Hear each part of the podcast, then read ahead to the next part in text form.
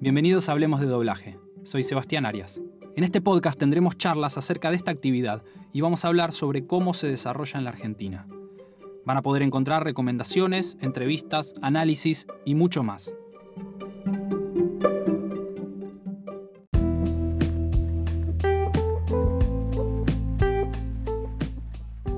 En este episodio tenemos una entrevista muy especial. Fue grabada en 2009 y ahí Aldo conversa con otro pionero del doblaje en la Argentina. Y estoy hablando en este caso de Adolfo Galati, como dicen los papeles, conocido como Adolfo Duncan. El negro Duncan para los amigos. Adolfo fue, entre otras cosas, actor de doblaje, locutor, recitador y actor y director de teatro argentino. Es conocido por ser la voz del ya extinto canal de Big Channel y también fue locutor de las publicidades de Cartán de aquella época. Falleció el 15 de agosto de 2008, pero su característica voz quedará grabada de innumerables maneras. Duncan incluso prestó su voz para el famoso grito de Juan Moreira en la recordada película de Leonardo Fabio. Con respecto al doblaje, quizás es la faceta que más nos interesa. Adolfo fue testigo del pasaje entre la grabación de doblaje con fílmico y su paso a video. Vivió la transición de dejar de grabar con aquellas sesiones donde todos los actores estaban frente al atril para convertirse a la metodología que se usa hasta la actualidad. Y nos cuenta que fue un defensor de esa transición desde el comienzo. Contrario al romanticismo que suele rondar sobre aquellas jornadas, él, que vivió lo que significaba operativa y logísticamente grabar de esa manera, y pese a la resistencia de sus contemporáneos, lo veía como una ventaja. Los dejo con esta entrevista y espero que les guste.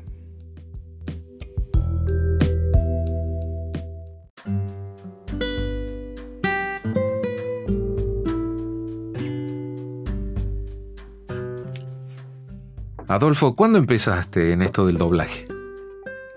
Bueno, como empezamos a conversar recién, eh, ahí me viene a la memoria de golpe, porque hace mucho que no se habla de eso, ¿verdad?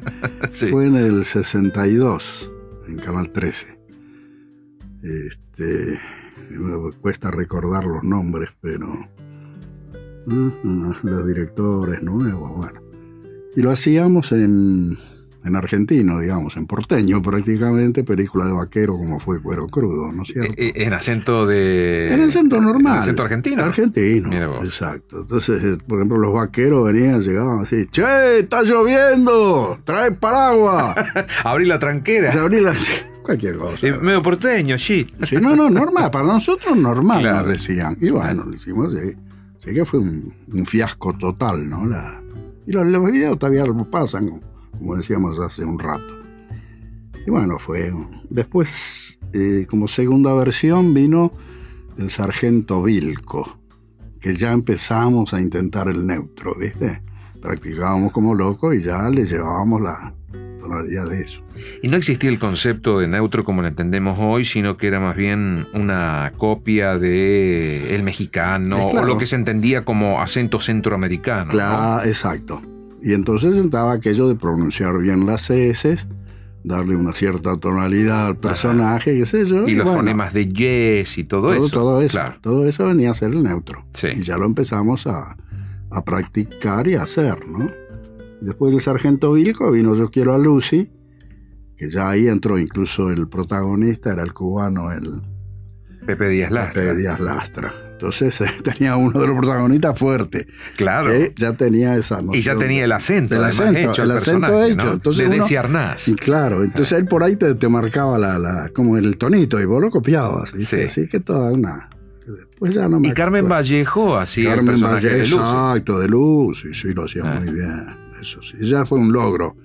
Ahí esos varios capítulos que hicimos ya fue un- una cosa. ¿Y vos tenías personajes en esa serie circunstanciales Circunstanciales, no, circunstanciales. En el Sargento Vilco, que era la segunda, sí, hacía uno de los, de los soldados. Eso, y todo- en todos los capítulos tenía un poco, ¿no? Mucho tampoco. Eras muy Tenía. joven, eran tus primeras Sí, experiencias, la ¿no? pucha, sí. Claro, y veníamos del radioteatro, o sea, el doblaje tuvo esa cosa de que eh, te hacía dúctil, en el sentido de que uno hacía, que se estaba en Radio Nacional, hacíamos las dos carátulas que eran obras de todo el mundo. Claro, radioteatro de En la calidad. cual, claro, y ahí hacías un viejo, un joven, un mediano, un, Sí. un drogadicto, un loco, un borracho, ¿no? Entonces eh, la voz se va como ductilizando. Entonces después de... eh, de Yo quiero a Luz y no sé si hubo una más y se paró. Pero algunas tercera. cuantas películas también se hicieron, ¿no? No, sí, época, se hacían claro. largos. Sí, En el mismo estudio ahí del 13 se hacían largos. Y después no sé por qué, Roberto Airaldi era uno de los directores. ¿Quién más? Sí, no me acuerdo ahora. Y se cortó. Y empezó Alex a, a doblar. Allá en Juramento y Dragones, ¿no? Y ahí ya se empezaron con series de 300 capítulos, largos, cortos, dibujitos, todas las, certas de, de, de- de videos que, y de largometraje, ¿no? ¿Cómo se llama? De 35 milímetros. Claro. Así que todo eso fue ya un, un vagón de trabajo vino en esa época, ¿no? ¿Y a quiénes recordás así como compañeros que han marcado hitos, momentos? Hace un rato me hablabas de Ernesto Fritz, por ejemplo, que casi todo el mundo lo era- recuerda. Claro, es el documental, el que nació para documentales, Claro. ¿cierto? Que era todo lo que se era imposible superarlo. Y el avisador lo, lo llamaba siempre para un documental Fred, él hacía todo, el, gordo Fred, como le decía. Y después, este. Hubo otro gran actor también, Jorge Butrón. Mm, y son muchos, pero no, no me viene a la memoria. Este, de actores que se fueron y que tenían una calidad, pero una- que, bueno, que nacieron para eso, digamos, ¿viste? Cuando se da con una cosa de... ¿Y a vos te ha gustado algún género en particular o siempre que te han dado No, el yo personaje después- vos libremente No, después yo me accedías? fui, o sea, yo tuve muy poco tiempo ahí en Video Record, le llamaba el estudio, y me llaman de otro estudio para este, ser asistente de director. Dije, bueno, pues. entonces me llaman, eh, que era Synchrozone en esa época, ya no, no tienen más esos nombres, así que lo podemos decir, y Tecnofilm el otro. Sí. Y yo trabajaba como asistente en los dos. Entonces, asistente del director. Pero en esa época, eh, todos los directores, hijos, trabajaban mucho en televisión. Entonces me decía, mira, negro, dirigí vos hoy, dirigí vos hoy. Hasta que el dueño de la empresa me dice, che, negro, vos estás dirigiendo. Dice, acá no, no. La el próximo largo Claro. que venga te lo doy. Y Sí. el largo fue Mafalda, que era en chiquito, digamos, se hacía para televisión, pero se hizo una edición para cine. Para cine. Y empecé dirigiendo Mafalda. O sea que, este, entonces automáticamente, bueno, me dieron el carnet de director, todos los chiches, y sí, seguí, seguí años, eh, más que nada dirigiendo, y porque eh, cumplí siempre con la reglamentación de doblaje que dice, el actor no puede trabajar en su película. Y yo hasta el día de hoy que estoy haciendo algunas cosas, yo no trabajo, me acostumbré. Claro, es sos decir, director, yo respeto, dirigís. yo soy director y respeto la, Claro. la reglamentación esa, ¿no Sí. es cierto? Ahora, para otros sí, trabajaba. Yo dirigía a otro y yo le hacía a los protagonistas o no.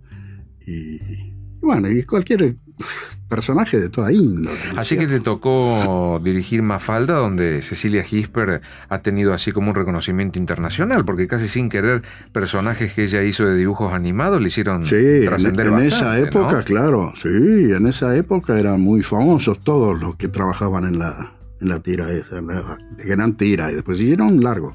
Sí. Y el largo tuvo un éxito, estuvo en cine, en La Valle, que eran todos los cines. Creo que estuvo como un año y medio, una cosa así, ¿no? Tuvo su, su lindo éxito. Después, bueno. Y después ya eh, dirigí mucho de, de películas, eh, El maravilloso mundo de Heidi, este, norteamericana, con cantantes y todo, que yo iba y buscaba eh, cantantes del Colón. Y entonces adaptaba. Para hacer el- el doblaje hacer al castellano, El, doble- ¿no? el canto Ah. al castellano. Sí.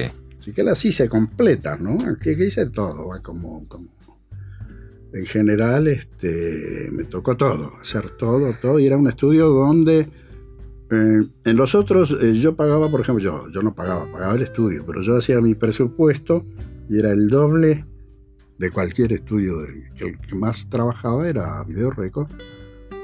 Y entonces venían las películas, ¿no es cierto? El presupuesto. Entonces, este, Osvaldo Vaca se llamaba el, de Singrosson, que era mi, mi- mi patrón, digamos. Y entonces yo le decía, mira, Waldo, esto no, se puede. Son 40 actores, multiplica por el mínimo. Y no sé cómo hacen los otros, pero yo no sirvo para ofrecer a un actor que sea 20 pesos, ¿cierto? Y así fue, años. Entonces todo lo hacía el otro. Y yo siempre lo felicito al tipo, le digo, mira, Waldo, la verdad que yo te agradezco el que hayas este, entrado en esta variante, porque otro me dice, che, negro, si nosotros lo hacemos por 20 pesos, vos que, que regalas la guita. No, nunca me lo dijo siempre le agradecí. Entonces hice lo primero. Vale 50, 50. El del Colón, ¿cuánto me cobraba? 3 mil pesos, acá está. Osvaldo, cobra 3 mil. Y esta película la tenés que hacer así. Es una película de loco, el maravilloso mundo de Heidi con una voz y la gran pelota. Claro. Entonces, ¿viste? Y ese fue mi sistema y de vida hasta hoy, ¿no es cierto? Sí, Adolfo, y además, en esas épocas, estaban todos los actores metidos en la sala al mismo momento, no con la tecnología ah, de hoy, ¿no? Eso fue un drama. ¿Cómo era? Era un drama, era el sinfín de cine. Si era para largometrajes, ¿viste? El, celuloide de 35 milímetros. Ese más o menos resistía varias pasadas. Entonces había una toma donde estábamos ocho tipos. O sea, era un pedazo de película que se unía por Se unía de punta a dos puntas y ahí aparecían los personajes. Y eso no podía parar. Lo ensayaba 20 veces y más o menos lo iba metiendo. Cuando los ocho estábamos más o menos, uno la embarraba. Y chao, la toma no servía. Así que ese era el nivel de trabajo de esa época. Después se hacían 16 milímetros, se rompía más fácil. ¿No es cierto? Con lo cual, además, los actores tenían que ser buenos, porque si ah, no. Pucha, y el claro, que se equivocaba, el que se equivocaba, claro, era para matarlo. Sí, no, porque era terrible eso. Eso fue muchos años. Y los infines eso se rompían, porque al pasarlo tantas veces y ser mucha gente, y no había otra. Entonces había que seguir y seguir y seguir y seguir así hasta que, se entrara en sincro y bueno. La tecnología ayudó mucho en ese cambio. No, ahora es, es una, risa. Claro. Ahora voy a hacer la toma, suponer. Yo te digo, che, este, te la repito, te la mejoro. No, espera, che, porque por ahí te fuiste de sincro, le hiciste larga, corta. La operadora hace tic, tac, tac. Mirala, está clavadita. Entonces ni laburamos, ni siquiera te dejan eh, laburar casi, decir, porque decir, bueno, mira que te la hago de vuelta, te la mejoro. Sí, Adolfo, y esa parte, digamos, de la tecnología que vino a favorecer al doblaje, ¿no le quitó un poco a los actores en la parte interpretativa? Bueno, esa es una, para mí, mentira. Eso me combatieron como la Gran Siete, porque este estudio que te digo, eh, traía los libros de, Norteamérica, la cosa, el, nuevo sistema para doblaje, allá lo usaban. Entonces este, yo miraba el libreto y digo, che, Valdo, esto no lo podrás traer. Y no, negro, si acá hay poco laburo, hacemos poco. Yo insistía por lo, hasta que por ahí un día dice, mira, fa, y me trae el nuevo sistema donde ya estaba el timecode, ¿viste? Que salía toda la cosa, numeritos, las cosas. Oh. Se cargaban, por ejemplo, de un largo, eran 800 infines, ¿no es cierto? Que era antes, era con la con los 16 milímetros, los rollitos. Rollitos. Acá ya era todo, hasta yo los, los, claro. Después la toma 1, toma 10, toma 8, saltaban. Y bueno, ahí ya empezó. Entonces a, a facilitarte la cosa. Y vos decías, pues esto es una paponia. Entonces empecé un día, le digo, este, chich, no venía un actor que se, este, uno de los protagonistas era Barbero.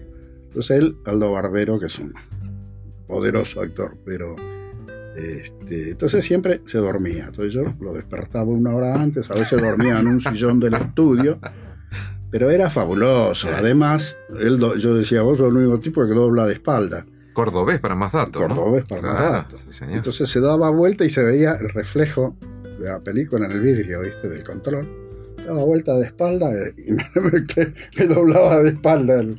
Este, esa es una de las anécdotas. Entonces, con este sistema nuevo, yo lo vi así, digo, bueno, mira, no importa, este, después, qué sé yo, no venía fulano, hacelo vos solo, Aldo, ta, ta, ta, Y cuando vamos a compaginar, yo decía, pero la puta, está mejor que cuando laburamos todos juntos. O estuve combatido, diciéndome, no, negro, porque mira, el actor, pues, cuando tenés al otro, pues, te le contestas y te motivas y la para en coche. Digo, mira, en teatro te lo acepto, en televisión te lo acepto. En cine te lo acepto, pero ya no se hace. En cine ya prácticamente cada uno se soluciona por su cuenta. Su, su parte. Por ¿no? ser y Olmedo estaban enojados y cada uno laburaba solo porque no se encontraban Claro. nunca. Sí, todas cosas así. Entonces lo mío, llegué a reconocer, va, me llegaron a reconocer después, que era mejor laburar solo. O sea, porque hay cuatro. Che, ¿viste a Roboca ayer? Este como lo golearon, boludo. Sí, va, che, dale, grabamos, sí. Era una cosa imbancable. Che, chicos, pa, vamos que estamos atrasados. Pa, pa, rompiendo. pa. Entonces agarré y dije, ajá, planes desde esa época, de esa máquina, solos. Todos solos. Cuando compaginábamos era una delicia. Vos estás concentrado, como me hacés vos a mí cuando me dirigís acá. Sí. Mirá que uno por ahí se desconcentra, sale. No. ¿No es cierto? El operador ahí, que también te impone alguna cosita. Pero estamos todos dentro de lo que es esto, de lo que es en este caso tu gran trabajo, todo- todas las historias estas, qué sé yo, que son difíciles. Y ya está. No, no, no, no, en doblaje no, en doblaje era, lindo antes, estábamos todos juntos. Entonces vienen de Brasil a, a- a querer doblar un largo que era una copia de Mafalda, un muñequito de eso, ¿viste? Y bueno, qué sé yo, no llegaron a un acuerdo porque acá no teníamos este, algo que de, de cine, no me sale. Y entonces le habla con Osvaldo, el mexicano, me dice, "Y- y no me dejaría a Duncan para que me dirija allá, qué sé yo. Bueno, eso fue creciendo y me llevé 25 actores a Brasil, a San Pablo, el estudio Álamo, con 25 actores a, a hacer un doblaje de un largo que hicieron ellos, que era un doblaje de una película así de suspenso brasileña. Y bueno, entonces hice toda una programación y un plan de trabajo, como hago yo, el cual el protagonista lo sacaba en dos días solo, como con mi sistema, y Claro. que ellos también tenían miedo, los brasileños, decían, pero no, que la gente dice que no, que es muy difícil, fa, fa". Dije, no, no, te que ser tranquilo, que te va. Hice el largo, allá en Brasil, entonces el que tenía poco venía en un avión, venían cinco y se iban en el día. Claro. Todos esos bolitos Claro. chicos se iban. Cobramos en dólares, qué sé yo. Y después, bueno, los protagonistas dos o tres días cada uno, y la terminé en, no sé, en 12 días, un largo. Y bueno, entonces al final eh, no me, este, me decían, no, pero ¿qué sé? Para el estreno, dice, son una semana más, acá todo pago, pa, pa. Y al final me quedé, porque tenían temor a que eso no funcionara. Como diciendo, si este se queda, pues lo, lo ahorcamos a este, ¿no es cierto? Y me quedé. Bueno, como siempre, aplaudieron parado, toda una gritería, una cosa fue sensacional. Y sigo bien. sosteniendo lo mismo. Esto que hacemos solito acá, Sí. si estamos cuatro haciendo la cosa, sí sale. Pero no es lo mismo. La concentración. Y si vos sos actor, menos. Y si- es decir, es muy fácil la cosa, ¿no es cierto? Qué bueno, porque vos has vivido todas las épocas y podés Todas. decir hoy en día Todas de que, de que te has sabido adaptar. a puedo los retrucar, tiempos. claro. Te has sabido A adaptar. cada tiempo yo comprar esto, mira lo que es esto. Sí. Eh, acá estuvieron los otros estudios 10 años, no sabían para qué era el numerito del Timecode. Yo decía, pero entonces voy al estudio a grabar yo. Decía, bueno, este, empieza en el 15-16. ¿Qué empieza en el 15-16? Ey, el, el Timecode que te dice, no, no, no, eh, que lo anoto. Ah, no tenías nada. Claro. Porque eso te ayuda. Vos yo hago la planificación, pongo 13-15, empieza el negro, la mujer, la, la mucama. Entonces, películas que duran una hora y media, eh, te- yo te la hago en cuatro horas. Claro. No, en tres, porque- pero claro, me mato planificando, ojo. Entonces vos venís, te sentás, entras, te vas, entras, te vas. Un protagónico, y bueno, tres horas, O cuatro sea que vos horas. has sido y seguís siendo director, ajustador, adaptador todo. y programador. Todo. todo, todo, todo, todo, hice. Y en esa época tenía asistente. Sí. Yo laburaba seis, el doblaje no, eh, por, por norma es seis horas, porque es jodido el doblaje. Y sí. Seis horas de máximo. Y yo siempre laburé seis horas y los actores seis horas. Claro. iba al otro de todo, pagua. Este, y después se fue desfigurando, ya no había guita para el asistente. Pues yo que era el director, el director, voy, miro la película, miro reparto, saco. Le pongo dos en cada al asistente, toma. Empezamos el jueves. Claro. Y hoy es miércoles. Parecía en el estudio, señorita, fa, ahí está, dirigida. No había, simplemente cambia tal actor, listo. Ahora tengo que hacer todo, llamar yo por teléfono de mi casa, llamar al celular al otro porque no está, no me llamó, no contesta. Cada largometraje que hago tengo 400 llamados. Claro. Es una cosa de loco, no se puede bancar, ¿viste? Pero ¿Cuáles son las satisfacciones que te ha dejado la profesión? Diversión es mucha porque a uno le gusta, pero. Este. La, la grande, esta es, la- vale la pena contarlo porque es una de las cuales a mí nunca me preguntaron así como vos. O me preguntaron, y en televisión incluso, y yo te la cuento, te cuento la justa, ¿no es cierto? Te cuento mi opinión, es decir, y, te digo, ya está. Entonces fue, esta cor- la voy a hacer cortita. Estaba en Radio Nacional, este, eh, Plácido Rosario Donato, que es un traductor, que escribía para que la policía, todas esas cosas. Entonces, crearon un programa que duró mucho en blanco y negro, este, con Slavin, no me acuerdo cuál era, pero era, policial, todas historias que él sacaba de la vida real, ¿no es cierto, papá? Entonces, Un día- tipo cosa juzgada. esa, esa, pa- parecido, ahora no Sí. me sale el nombre. Pero hay una cosa jugada. Ella va un día, viene Martín Cluté, de haber triunfado en Venezuela y en todos lados, ¿viste? como director. y- bueno, hombre, viene a dirigir la serie esa. Entonces, bueno, este autor, que siempre me apreciaba, me hacía hacer los comisarios, los policías, los, los asesinos, todo le gustaba como lo hacía. Y me llama y dice, mira, te voy a mandar a Canal 9 que vas a hacer la historia, una historia linda. Ah, bueno, hemos reunido todo en la sala de Canal 9, allá, sentados, todos, ¿viste? El Lavin era el protagonista, la chica no sé quién. Entonces estaba ahí este, Martín Cluté, bueno, con el libreto, dice, bueno, eh, vos, ¿qué haces vos? Dice, ¿usted quién, quién hace? Yo, Julián, era el protagonista de la historia, pendejo. Era el asesino que que cortó en pedacitos a la mina. Y este, ¿Usted hace Julián? Sí. A ver, parece. Me paro. Ahora el libreto así, ¿no? Y dice. Pero, ¿quién carajo hace los, los, los repartos? Dice, perdóname. Librate, ¿viste? Yo quedé. Y agarró y salió el tipo y se fue. Diciendo, ¿qué manga habrá ido a, a despotricar en, producción? ¿Viste? Claro. Pasaba la hora y yo estaba hecho desintegrado como los dibujitos, ¿viste? Con la puta de la. Entonces, eh, se ve Vuelve como los 20 minutos. Oh, y- Bueno, comencemos allá. Ya.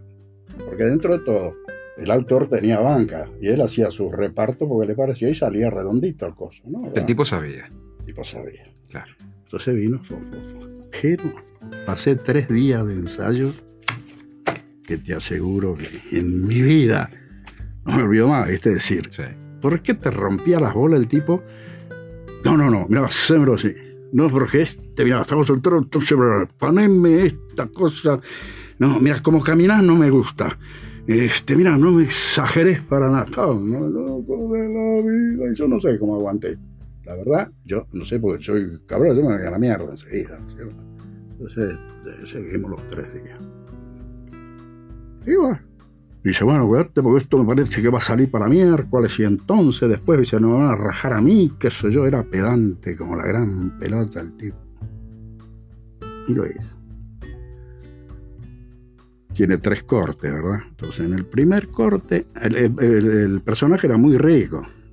Pendejo enamorado, todo bruto, bestia. Pero este, enamorado, en fin, llegó una circunstancia en que mata a la mina, la descuartiza, la entierra, todo se despelote, ¿no es cierto? Y bueno. Y está toda la, la parte cuando se van bien, cuando se besan, amorío loco, lindo, personaje delicioso. Después en los ¿Esto autos- estaba grabándose o va directo? No, grabado. Grabado. No, no, va no, en esa época. Grabado. Primer ensayo, el primer eh, parte, terminamos el primer bloque. Y este, más o menos el tipo me felicita. Dice, no, todavía tenemos, vamos hablando a la segunda. ya hubo escena de, de beso, porque de otro no había, pero besos, cosas, con almena, pa. Llama a todos arriba, al control, dice, quiero que vean esta escena. Dice, esta escena, este, todos miraron, qué sé yo. Viene la, la última escena.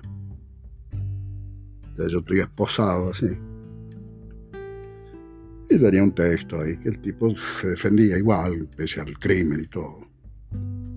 Y entonces dice Martín Cloté, che, negro, dice, acá no lo marca el libro, pero vos te animás a llorar. Eh. Ah, bueno, entonces yo, es, es un drama de la gran que está viviendo. Pero todo. Ya había cambiado el tipo, ya había presentado en la segunda parte a todo el elenco y en esta me pide esa. Bueno, cosas que me están juzgando, cosas ahí.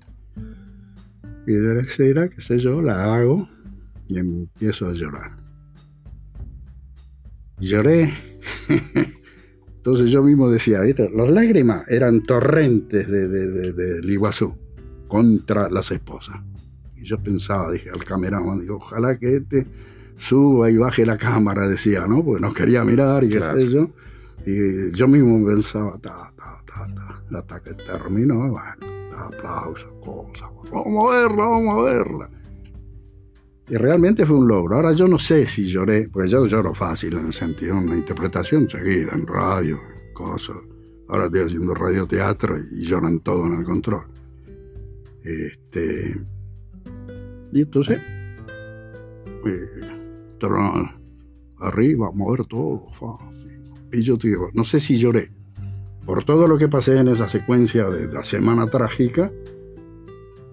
Igual hubiera llorado, creo, pero no a ese extremo, pienso. Lloré de impotencia, de bronca, de que no se puede ser acepta la otra vida. Y yo lloré para toda mi vida. Lloré. Entonces nos reuníamos con un amigo, lo voy a cortar porque si no, la, después salió página en Radiolandia, cosas. Todo me decía, negro, te va, no te para nadie. Digo, mira, ¿vos te acordás de Alfredo Alcón? Le digo, le dieron el Martín Fierro, tuvo cinco años sin hacer un bolo. Le digo, a mí me va a pasar lo mismo. Este, y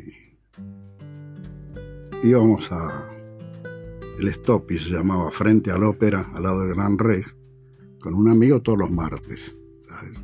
Y esto lo habían pasado viernes, creo. Martes, vamos, todos miramos. Ya en el colectivo que salía de San Justo, me dice, discúlpeme, usted no estuvo anoche con Slavin en la auditoria, ¿está? Sí. "Ah, ¿Y cómo? ¿Y en colectivo anda? Decía la mina. No, pensaba, dice, este, la gran puta, por lo menos tiene coche, ¿viste? Bueno, y íbamos por corriente para hacer la cortita, si no terminamos. Salgo del stop mi amigo, que venía caminando. Me para uno y dice, momento, venga, venga, de al lado, que una casa de artículos de hombre, pegado ahí a la entrada del RIS, que tiene el coso por abajo del estacionamiento. Me para y dice, venga, no me diga que usted trabajó anoche en televisión. Pero no podía creer si este tipo hizo. Digo, sí, está- sí. Usted hizo llorar hasta las piedras.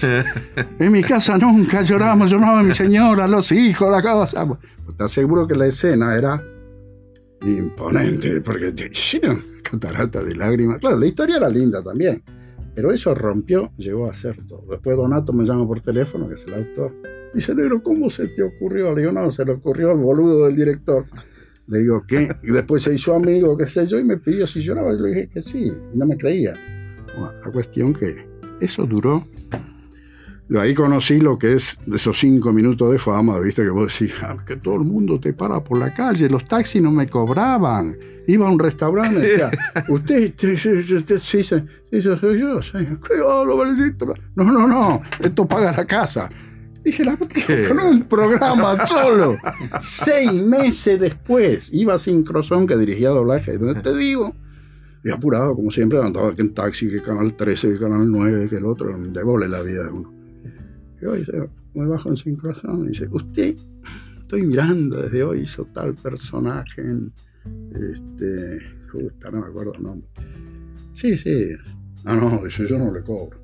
¿Cómo no? Ah, le tiré la plata, no, me la devolvió. No me cobraban los taxis. Pero eso te hablo seis meses después. Qué bárbaro. Ahí en el che- Así que dejemos esta historia algún día. pero- Gracias, Adolfo. No, gracias a vos.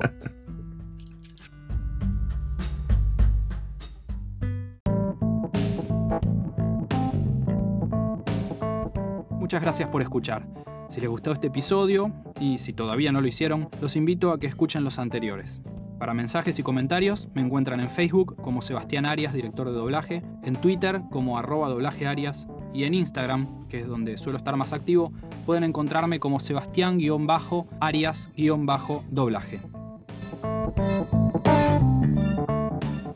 To infinity al infinito y más allá.